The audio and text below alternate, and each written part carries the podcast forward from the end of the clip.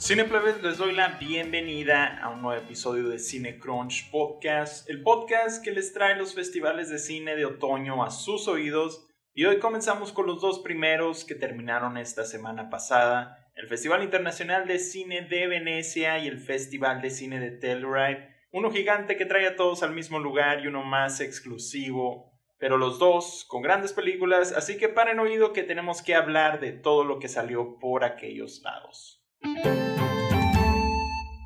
Y comenzamos ya con la temporada de los festivales de otoño, que es lo que año con año nos da siempre el banderazo de salida para la carrera de premios de este año. Y pues este tenemos cosas de Cannes y Sundance en estos dos festivales, un muy buen puñado de premieres mundiales, debuts de actores ahora del lado de la dirección. Y la que creo que fue el tema de los festivales, el sexo, la sexualidad, lo horny en las historias que quisieron ahí contar, porque creo ya era hora de regresar a todo esto al cine. Y pues este año no ha sido puritano en lo que ya va de otros festivales. Tuvimos cosas como Fair Play y Sanctuary, estos horny thrillers eróticos de poder. Y pues lo que dicen de varios estrenos que hubo ahora en estos festivales es de que pues se quisieron atrever a más, más explícito, más atrevido y por supuesto más horny con sus historias. Y no sé si recordarán, pero ya les había hablado de que tarde o temprano llegaría una ola de películas así por este encierro que hubo de la pandemia. Pues creo que ya nos alcanzó, pero no todas fueron sobre este tema. Hay diferentes, como siempre, una infinidad de cosas distintas en estos festivales. Así que, ¿qué tal si nos vamos con el festival que duró menos y terminó primero? Vámonos a Telluride. Telluride, por ser su aniversario 50, tuvieron un día extra, esta vez fueron cuatro. Y como siempre, ellos revelan el line-up un día antes del festival, lo cual lo vuelve más interesante y más caótico al momento de ver, pues, qué vas a llegar a consumir aquí una vez que andes. Y aquí, de igual forma, tienen una premiación. Estos les llaman los tributes, a los que otorgan dos medallones de plata y se les dan a los artistas por su contribución al mundo del cine y pues al mismo tiempo presentan algo de ellos que llegó al festival ese año, pues ahí aprovechan.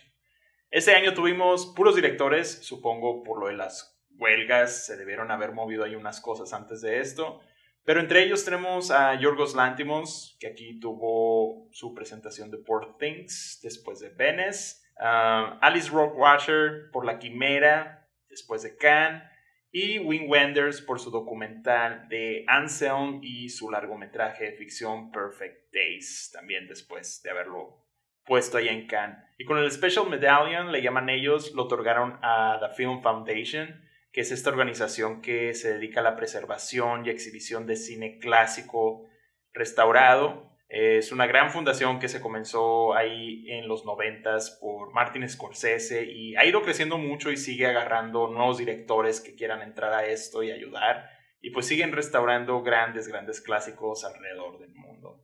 Y bueno, ahora hablemos de las películas de este año. Primero, vámonos con las premieres mundiales que hubo de este lado, empezando con The Bike Riders de Jeff Nichols, que desde Loving en 2016 no veíamos algo de él. Este fue el secret screening del festival, el Patreon screening de Telluride, así le llaman ellos. Aquí hay actuaciones de Jodie Comer, Austin Butler, Tom Hardy, Norman Reedus, Michael Shannon, Mike Feist y más, que dicen son actuaciones que se van por todos lados. La única aquí que lo hace bien, supuestamente es Jodie Comer, quien sostiene toda la película. Pero igual, aquí veo que hay reacciones muy mezcladas con las actuaciones. Varios dicen que hay un mal uso de los actores, otros que sí les gustaron, otros que no. Pero de lo que hablan del cast es que pues hablan bien o mal de ellos, ¿no? Dicen que la ponen muy predecible esta historia, motociclistas gringos de los 60, 70 y pues esta está inspirada en un libro de fotos de Danny Leon eh, del mismo nombre y que aquí Jeff Nichols lo hace muy Goodfellas mezclado ahí con la serie de Sons of Anarchy, por si la vieron alguna vez. Y pues aquí toca temas como la masculinidad, solo que se siente algo incompleta. Ya se anunció que habría estreno acá en México, así que espérenla si es algo que les llama la atención por ahí de diciembre ya que pues en Estados Unidos llega esta primero ahí, esos, ese mes. De premios, algunos mencionan a Jodie Comer, como les digo, que muchos también ahí también la tachaban como parte de lo que cae en la película, entonces pues, no sé qué pensar, pero están sonando esas cosas. The Holdovers es otra premier mundial. Esta es una película de Alexander Payne que no nos daba nada también desde Downsizing ahí de 2017, que tiene mucho esta película, pero para mí, a mí sí me gustó. Aquí tenemos actuaciones de Paul Giamatti regresando a colaborar con el señor. Tenemos también a la actriz de musicales y cantante eh, Davine John Randolph. Carrie Preston de The Good Wife y un debut actoral que andan aplaudiendo bastante, si no es el más aplaudido hasta ahorita, el de Dominic César, que algo de lo que hablan aquí en esta película más eh, sobre las actuaciones que están todas muy bien hechas de los tres principales, Davan, Yamari y César, que hay muy buenos arcos para los tres y que se complementan muy muy bien. No me ha tocado ver cosas grandes ahí negativas sobre la película, la mayoría la describe como pues un buen rato, graciosa, muchas risas, de las más divertidas que van de este año, esas que les hacen bien ahí a tu cuerpo, ¿no? Que pues es la mejor película de Pain desde Sideways y que la vibra esta setentera envuelve pues muy bien toda la película que hay desde el estilo de la música, la producción, hasta cómo cortan ahí en la edición con las transiciones. Y pues no es un guion escrito por él, así que dicen que eso le aporta mucho a que eso haga que funcione la película. De premios dicen que se ve pues muy probable para la dirección, el guion original, que pues el señor este siempre queda, el ensemble cast para el SAG y las actuaciones de los tres, Yamati en principal y Davine y César del reparto. La película saldrá el 27 de octubre en cines gringos. Aún no tenemos fecha en Latinoamérica, pero sí está anunciada, así que espérenla. También tuvimos por fin Rustin, una que ya tenía rato anunciada y nomás no salía. Esta de George C. Wolf, que nos dio Ma Rainey's Black Bottom hace poco. Y pues aquí tenemos en las actuaciones a Coleman Domingo, con al parecer su mejor actuación de lo que va de su carrera de las mejores actuaciones hasta ahorita que van del año y ya de las favoritas para una nominación. También dijeron eh, los que la vieron que el elenco actoral va directo al SAG y este incluye a Chris Rock, John Randolph también, CCH Pounder, Glenn Turman, Michael Potts y más. Es una producción de los Obamas y su compañía que trabaja con Netflix, entonces puede sonar por ahí también algo. Se ha esperado una historia sobre este hombre desde hace rato. Esta película es un biopic del activista gay en los 60s, Brian Rustin, que pues estuvo ayudando muy pegado ahí con Martin Luther King Jr. para organizar pues la marcha de 1963 ahí en Washington. Y si dicen que sigue todo lo normal de los biopics, pero que la actuación de Coleman Domingo la eleva totalmente a otro lado, y estaría muy bien que, pues, un hombre abiertamente gay interpretado a un personaje histórico abiertamente gay por fin sea el ganador, ya que, pues, varios ya van así que han ganado interpretando por eh, heterosexuales y pues no ha pasado esto. Entonces, vamos a ver qué, qué sucede, pero creo que esa va a ser una de las narrativas fuertes para la carrera de premios de, de Rustin y sobre todo, pues, de Coleman Domingo. Para premios, como les digo, han dicho todos que Coleman Domingo está fuerte para la nominación en actor principal y algunos se van por el SAG, ahí en el elenco. Y aunque el guion se ha escrito por el ganador del Oscar, ahí por su trabajo en Milk, dicen que aquí no brilla tanto, entonces creo iremos descartando esa posibilidad. Y pues de esta tenemos fecha de salida en Netflix, esta va a salir el 17 de noviembre. Tuesday fue otra de las premieres mundiales, el debut directorial de Diana Oyunas Pusic, una directora de Croacia que aquí con A24 se juntó con Julia Louis Dreyfus para esta como fantasía supernatural que trata sobre la muerte y el duelo. Aquí tienen a la muerte encarnada en un pájaro que al parecer habla, que es de lo que trata. Dicen que da una muy buena actuación Dreyfus, que es entretenida, la película es tontona, tiene efectos visuales malos con el pájaro que habla, pero son pasables. Y esta sí he visto que ha sido bastante divisiva en las reacciones, de que o la odias o si te gusta, pero la ponen de que es un muy buen debut directorial, que impacta y que pues todos esperan ahora qué vendrá después para la directora. Entonces, esta es una de las que sí queremos checar porque suena interesante ahí lo que andan diciendo. Esta sí creemos nosotros que va a salir hasta el otro año, así que no esperen una fecha por ahorita. American Symphony fue otra que estrenó ahí en Telluride. Este es el documental sobre el músico John Baptiste que ganó el Oscar por Soul en 2022. Y aquí pues narra desde su punto más alto como ese en la carrera del artista, también de que se presentó en los late night shows con su canción nueva y que empezaba a trabajar más, en los Emmys también salía cuando de pronto pues recibe una noticia de que su esposa vuelve a recaer con leucemia. Entonces, este, siguen ese viaje de la pareja y trabajo de los artistas. Está, está dirigida por Matthew Heineman, que nos ha dado los docs de Carteland y City of Ghost, y recientemente estuvo ahí con The First Wave y Retrograde.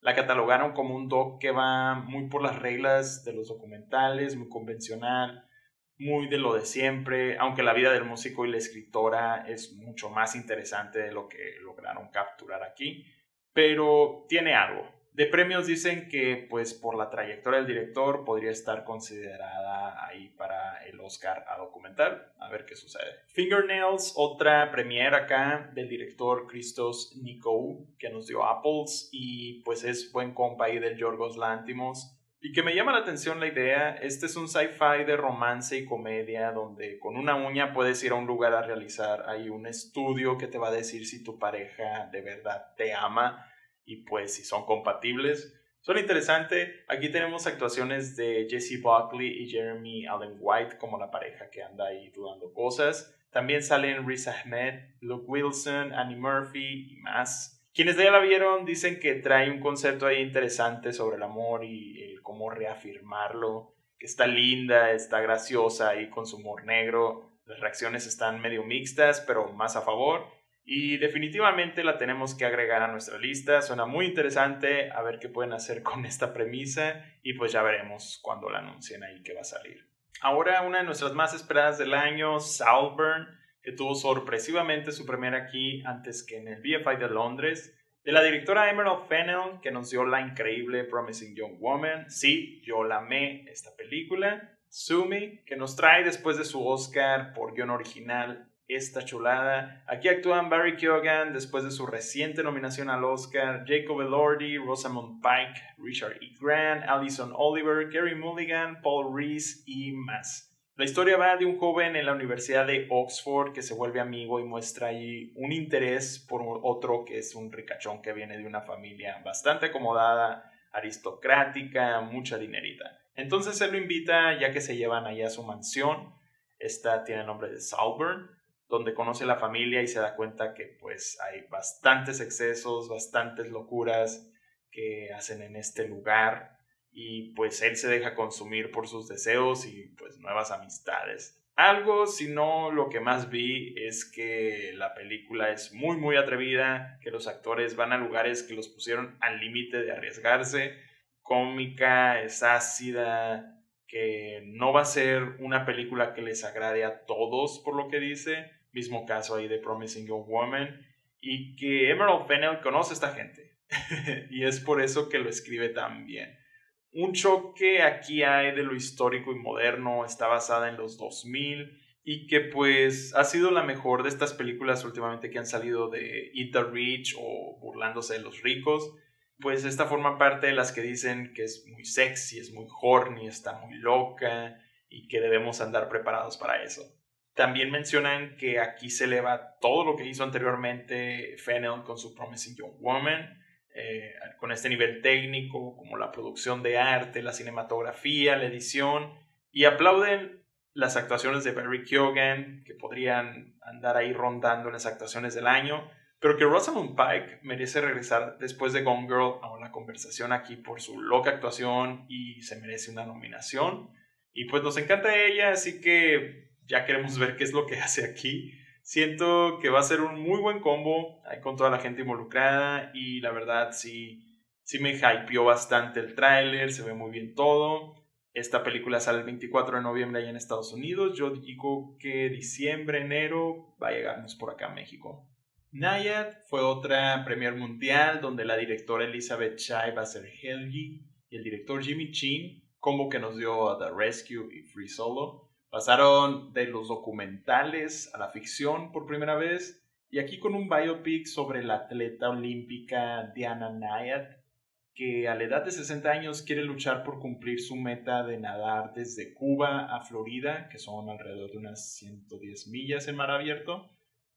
Y al parecer es una persona bastante controversial. Yo no sabía de esto por cosas que pues ha dicho esta atleta y que muchos dijeron aquí que le sacó la vuelta porque pues no van a hablar tanto de su vida privada eh, en esto normalmente. No sé si nomás es sobre el evento cruzar, que también ha sido bastante acusado eso de haber hecho trampa. ¿Quién sabe? Pero está medio extraña aquí esta acusaciones, no sé qué onda.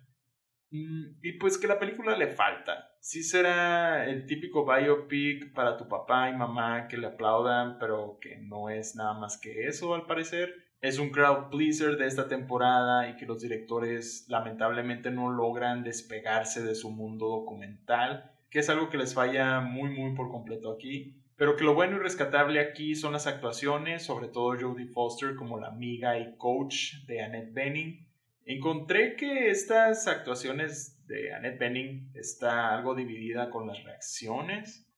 Eh, entonces no creo que vaya a destacar ahí como en el Oscar, no sé qué onda, vamos a ver cómo va dándose la narrativa.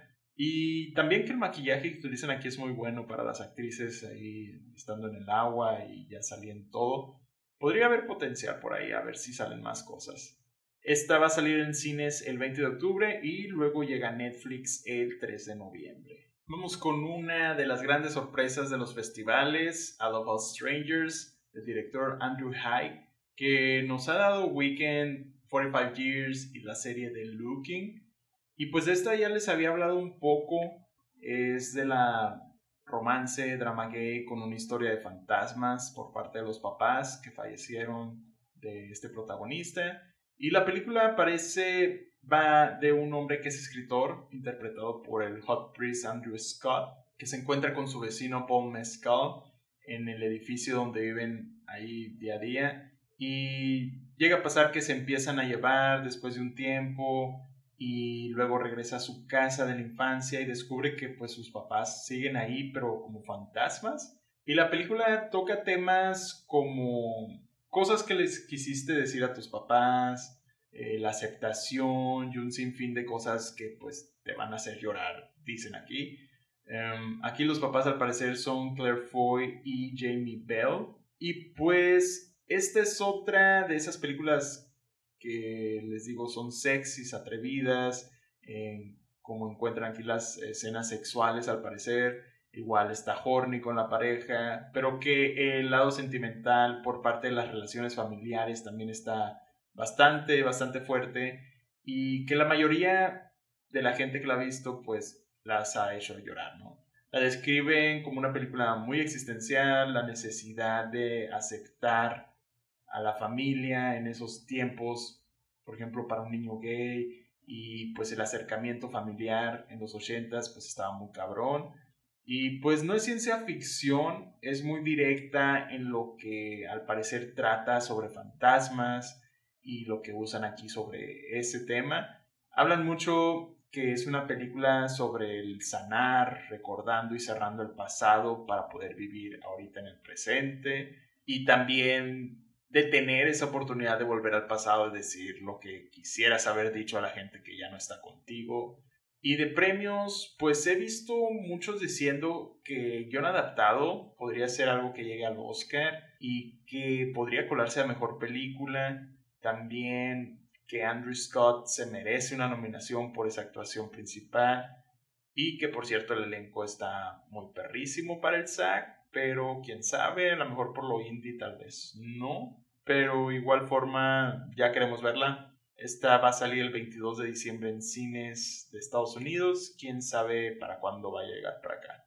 Bueno, ahora pasemos a Venecia, donde primero hablaremos de las películas premiadas en competencia. Aquí comenzando con la grande El León de Oro, que se lo llevó Poor Things de Yorgos Lántimos, la cual ha sido un éxito rotundo en festivales, no es, entre comillas, la rara que todos pensaban que sería. La gente la ama, la crítica la ama, los festivales la aman. Fue tributo en Telluride también, allá el señorón pero decidí hablar aquí sobre ella porque pues salió primero y aparte ganó. Entonces, eh, aquí dijeron que el guion está genial, la producción, ese estilo steampunk está bien chingona, maquillaje en Stone y sobre todo en Dafoe está a otro nivel.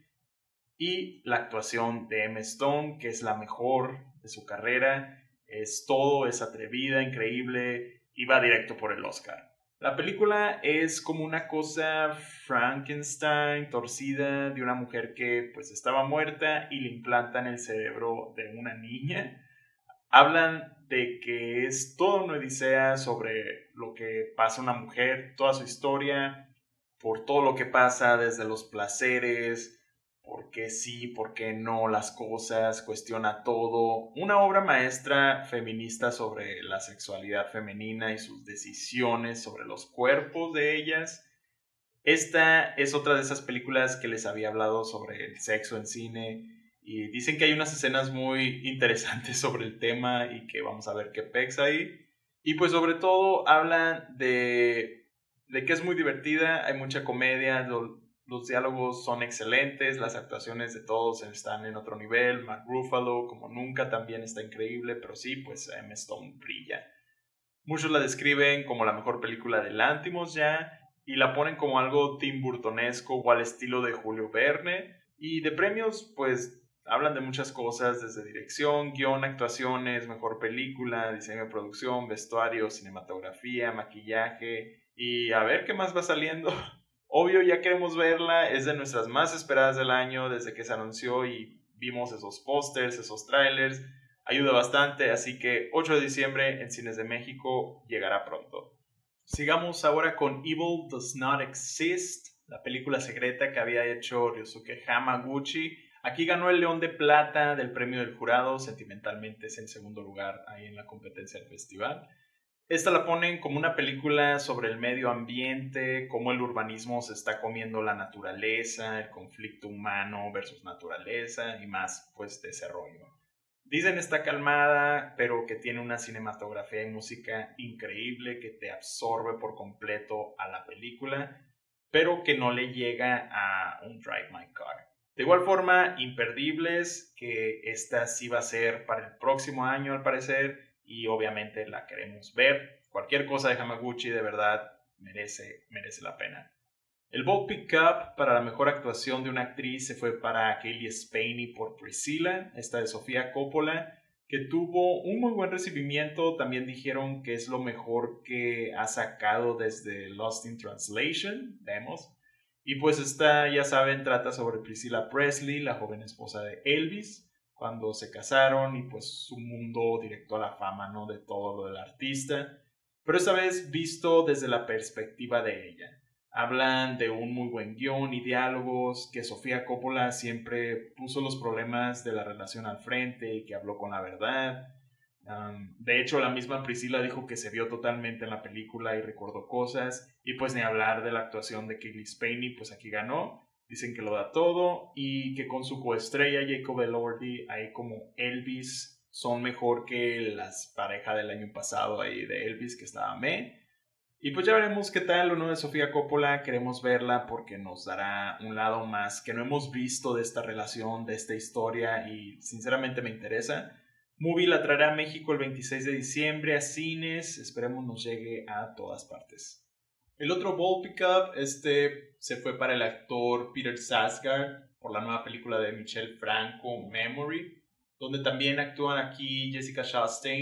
Y pues ya saben, Franco es de los queridos de Venecia y Cannes, entonces no es nada raro verlo por acá. Y su nueva película suena interesante a lo que han dicho. La película trata sobre los dos actores como conocidos de cuando iban a la escuela juntos y logran reconectar después de una reunión de preparatoria a la que asisten aquí. y pues recuerdan el pasado, reviviendo juntos algunas cosas. Toca cosas de trauma, enfermedades mentales, historias de amor, las relaciones. Y la ponen como algo menos cínico y a la vez lindo que no había dado Franco antes. Entonces eso es lo que me interesa. Que al parecer sí se aleja un poco de lo que hemos visto últimamente de él. Vamos a ver qué tal. Y pues hablan de que son dos grandes actuaciones por Jessica Chastain y Peter Sarsgaard que se complementan muy bien y pues ya queremos verla, a ver cuándo está disponible por estos lados, que creo que por tanto odio de México hacia él, eh, ya, nos ya nos tachan a veces para no verla, ¿no? Entonces pues chale, a ver. Vámonos ahora con el Conde, ganadora del mejor guion allá en el festival. Esta de Pablo Larraín, que el 15 sale por Netflix y actualmente sigue en algunos cines. Esta es la de Pinochet como un vampiro viejo que al parecer en el papel suena bastante bien, pero en la ejecución se queda floja, es lo que dicen por ahí. Pero yo siento que funcionará más acá del lado de Latinoamérica y he visto algunas reseñas de gente que ya pues la fue a ver a cines y así y parece que sí está en lo correcto, sí dicen que sí les gusta, pero sí vi muchas cosas ahí que decían que estaba extraña medio la edición y la dirección, que no ven el punto de la película, pero el apartado técnico todo esto siempre lo da, ¿no? La cinematografía, como siempre, excelente con sus películas y ahora en blanco y negro, que se ve muy bien, pues a ver qué tal. Hablan de que el humor no va a ser para todos, agarra temas de la inmortalidad, de existencia, la historia de pues todos los dictadores que ha habido Igual la queremos ver, lo bueno esta ya llega pues, este viernes, entonces va a estar lista para el fin de semana. Maestro de Bradley Cooper, después de A Star is Born, aquí trae a Kerry Mulligan y él en las actuaciones principales y es lo que más aplauden de la película, sino lo único que vi que aplauden. Había muchas expectativas y pues parece la película la ponen como pues que está bien, pudo haber sido algo más. Dicen que sí se sigue mostrando las ganas de Cooper por mostrarnos ahí por darnos ahí su visión y que va un poco más lenta en cuanto a lo que quiere hablarnos de los personajes, el guion cae en ocasiones durante la primera mitad y que a muchos les pareció algo tediosa, pero que sí es Oscar friendly total para la academia, le van a aventar nominaciones a las actuaciones, eh, Cooper y Mulligan en las principal, cinematografía, maquillaje, peinado y posiblemente mejor película que parece que va a ser la que va a apoyar Netflix al final. La película llegará primero a cines por ahí en diciembre y de ahí llega Netflix el 20 de ese mismo mes. Seguimos ahora con una que andan aplaudiendo mucho, Origin de Eva DuVernay, después de su Selma y 13. Llega con otra historia de voces de la comunidad negra y aquí trae la historia del libro de Casta, el origen de lo que nos divide, de la periodista Isabel Willerson que ya les había mencionado sobre esta película, habla del sistema de castas y cómo se sigue actualmente. Aunque Ellis interpreta a la periodista. También tenemos en las actuaciones a John Bernthal, Macy Natch, Finn Whitbrook, Vera Farminga, Alder McDonald, Blair Underwood y hasta Nick Offerman. Le aplauden mucho las actuaciones a la principal, Eugenio Ellis. Posiblemente haya una nominación por ahí en el lead, no sabemos. Y que la película es muy interesante e importante con lo que dice y pues va a educar a la actualidad con esto que se sigue tratando, ¿no? Ya le ponen como de lo mejor del año, pero pues muchos andan diciendo que mejor funcionaría como un documental, quién sabe hasta verla, pero las actuaciones y el guion no se van a negar, a ver cuándo va a salir. Vamos ahora con Michael Mann y su Ferrari, que llega después de mucho tiempo a la dirección, 2015 por ahí con la de Chris Hemsworth en Black Hat. Este es otro biopic que noto es un trend ahorita, este sobre Enzo Ferrari, la cual su familia pues es dueña de esos carros deportivos y también de cómo nació ahí las carreras de Fórmula 1. Adam Driver es Enzo Ferrari, dicen que nos da una muy buena actuación, pero quien asesina aquí es Penélope Cruz como Laura Ferrari. Dice en la película nos da lo que se esperaba en cuanto a las carreras y el brum brum, pero que le falta algo. Hay malos diálogos y algo al parecer simple para lo que nos ha dado Michael Mann. No sé, ya que veamos qué tal en serio se pone esto. Eh, sí vi que tiene bastantes ahí malas críticas o, o, que la ponen como forgettable, pero otros que dicen que está decente. No sé, está un poquito dividida más a lo negativo pero desde un principio sentí esa como vibra, ¿no? Que, le iba a ir mal con la crítica, pero la audiencia normal sí la va a querer. A ver qué tal. Y seguimos ahora con The Killer para terminar aquí, nuevo de David Fincher, que ya, ya queremos ver. Nuevamente dicen que Fincher lo vuelve a hacer, nos da otra película de asesinos thriller muy bien realizada, con una actuación muy buena y creepy de Michael Fassbender. Que si eres fan de Fincher, es tu regalo porque regresa a lo que nos gusta a todos. A reacciones mixtas, más a favor que en contra. No creo que sea la elección de Netflix para impulsar el Oscar, pero pues de que vale la pena checar, vale la pena. Es violenta, tensa, entretenida, trae una música y una edición muy cabrona, es lo que dicen, junto con la dirección habitual que nos da este señor. Pero que utiliza a veces mal a los personajes y actores, no hay mucho que hacer con algunos. Y aquí Fincher regresa con su escritor de Seven y esta es una obra sacada de una novela gráfica que al parecer la plasman muy bien en la pantalla. Y de premios dicen, podríamos ver sonido, edición, la música, a ver qué pasa con esta. Pese a todo esto, obviamente es otra de nuestras más esperadas de lo que queda del año y esta nos la van a dar en Netflix el 10 de noviembre. Y otra que va más o menos por el mismo tema, Hitman de Richard Linklater con la actuación y guion de Glenn Powell. Otro éxito sorpresa en los festivales. Muchas reacciones muy muy favorables por lo nuevo de Linklater que llegó pues de la nada y cambiando un poco ahí de género que es cuando da cosas muy interesantes este director. Aquí nos trae a Powell como un policía encubierto que posa ahí como un asesino a sueldo y que al final arresta a las personas que lo contratan. Dicen que estos toques de comedia, intriga, junto con el drama es lo que la hace muy especial y sobre todo la dirección que maneja Linklater con la actuación de Powell. Y al final le ponen ahí una relación amorosa que le da el toque necesario para que todo esto trabaje bien. Y pues aquí lo logran al parecer de una muy buena manera. Hay muchos aplausos por la sorpresa y pues entonces se agrega ya nuestra lista de esperadas de este año. Vamos a ver qué trae. Y bueno, cineplebes, gracias por escucharnos hasta aquí. Hay más películas que hablar, pero dejaremos unas eh, que igual saldrán en otros festivales, por ejemplo el TIFF la próxima semana. Y pues ahí nos vamos a ver con ese recap tocando más películas que nos faltaron. Y luego a finales de septiembre, mitad de octubre, llega el New York Film Festival. Díganme entonces qué piensan de estas películas, cuáles son las que les llaman la atención, cuáles están buscando, qué les falta por ver, qué ya tienen ahí agregado. Y recuerden darle ahí al botón del follow, un buen golpe para que no se pierdan de nuestros episodios que van a seguir saliendo semana a semana. Y pues ya saben, ahí en las plataformas nos pueden encontrar como CineCrunch Podcast y también en redes sociales no se les olvide darnos ahí el follow, Instagram, Facebook, Twitter, Threads, X, TikTok, lo que sea. Mi nombre es JC Lafargue y nos estamos escuchando. Hasta la próxima.